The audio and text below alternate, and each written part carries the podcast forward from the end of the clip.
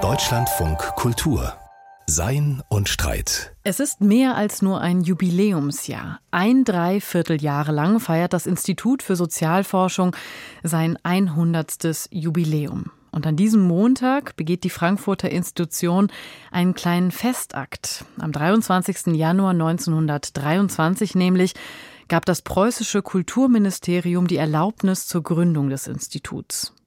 Die eigentliche Gründung ist auf den 3. Februar datiert und auch in der Folge gibt es noch diverse Anlässe auf die Entstehungsgeschichte zurückzuschauen. Was aber wird da eigentlich gewürdigt? Eine Schule, eine Denktradition, die ihre Glanzstunden hinter sich hat, ihren Zenit längst überschritten hat? Oder aber eine Institution, die vielleicht an öffentlichem Gewicht verloren hat, nicht aber an inhaltlicher Relevanz? Dazu hat sich Simone Miller im Philosophischen Wochenkommentar Gedanken gemacht. Adorno und Horkheimer, Löwenthal und Benjamin, Marcuse und Fromm, Habermas und Honnet, Rosa und Jägi. Wer heute auf 100 Jahre Frankfurter Schule zurückblickt, wird vielleicht zunächst kaum erkennen, was ihre Mitglieder zusammenhält. So verschieden waren und sind die Denker und Denkerinnen, die unter dem Dach der kritischen Theorie mit großem K firmieren. Verschieden nicht nur mit Blick auf ihre Werke, verschieden auch als Menschen in Lebensstil, Habitus und Sprache. Adorno durch und durch professoral, mit Haut und Haar der Hochkultur verschrieben, Benjamin dagegen ein ewig prekärer Flaneur, fast obsessiv der trügerischen Nebensächlichkeit unserer Alltagskultur auf der Spur. Die Frankfurter Schule ist aber kein beliebiges Label, ganz im Gegenteil. All ihre Mitglieder von der ersten bis zur heute vierten Generation, die heute noch gut bekannten wie die weniger erinnerten, werden von einem gemeinsamen Anspruch geleitet. Es ist ein hehrer, nämlich die Paradoxien unserer Lebensweise offenzulegen. Und das nicht ohne Interesse. Die kritische Theorie ist den Zielen der Aufklärung verpflichtet. Sie möchte ihren Beitrag dazu leisten, dass sich die Freiheitsversprechen unserer demokratischen Gesellschaft entfalten können. Das freie Werden, wo Geknechtete sind.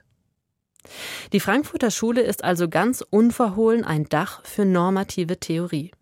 Ein Umstand, der damals wie heute nicht allen schmeckt. Wissenschaft sollte sich Werturteilen enthalten, heißt es immer noch und immer wieder aus verschiedenen Ecken der Akademie und Gesellschaft. Noch dazu geht die Sozialphilosophie im Gewand der kritischen Theorie enge Bande mit einer Reihe benachbarter Disziplinen ein, mit der Soziologie, der Psychologie und Ökonomie.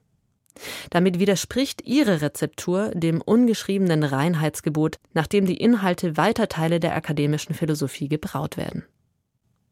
Den interdisziplinären Schulterschluss sucht die Frankfurter Schule dabei aber nicht von ungefähr. Gesellschaftstheorie muss aus ihrer Perspektive erfahrungsgesättigt sein, vor allem weil sich die Ansprüche einer Gesellschaft an sich selbst, die eingelösten wie die uneingelösten, nur im dichten Gewebe des echten Lebens zeigen. Gesellschaftliche Normen stehen nicht nur in Gesetzesbüchern, Ihre Geltungsweisen und Widersprüche sind uns vielmehr oft in Fleisch und Blut übergegangen, bilden den unsichtbaren Hintergrund unseres Zusammenlebens. Um sie aufzudecken, braucht es das Zusammenspiel aller sozialwissenschaftlichen Disziplinen, so die Frankfurter Schule. Aufs engste damit verbunden ist das echte Herzstück der kritischen Theorie.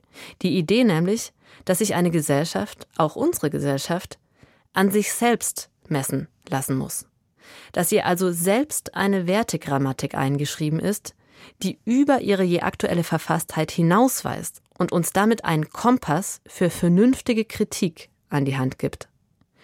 Diese Wertegrammatik offenzulegen, ihre uneingelösten Potenziale aufzuzeigen, die Dialektik von Fortschritt und Regression nachzuvollziehen, das sind die Kernanliegen der Frankfurter Schule damals wie heute. Aber können wir uns heute noch eine Denkschule leisten, die derart große Ansprüche formuliert?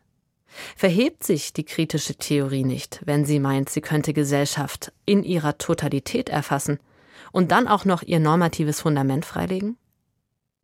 Die Widersprüche, die Aporien unserer freiheitlich-bürgerlichen Lebensweise waren kaum je deutlicher als heute. Weniger als 200 Jahre haben genügt, um den Kollaps des planetarischen Ökosystems, sogar den Untergang der Menschheit und unzähliger anderer Spezies zur realen Bedrohung werden zu lassen. Diese existenzielle Paradoxie unserer Lebensweise verlangt geradezu nach einem kritischen gesellschaftstheoretischen Ansatz, der sich einen ganzheitlichen Blick zutraut und damit im Feld der kapillarisch ausdifferenzierten Philosophie eine gewaltige Lücke schließt. Man kann nur hoffen auf weitere 100 Jahre kritische Theorie. Das waren Gedanken von Simone Miller anlässlich des Beschlusses zur Gründung des Instituts für Sozialforschung in Frankfurt vor 100 Jahren. Und wir werden dieses Jubiläum noch ausführlich hier in seinem Streit behandeln.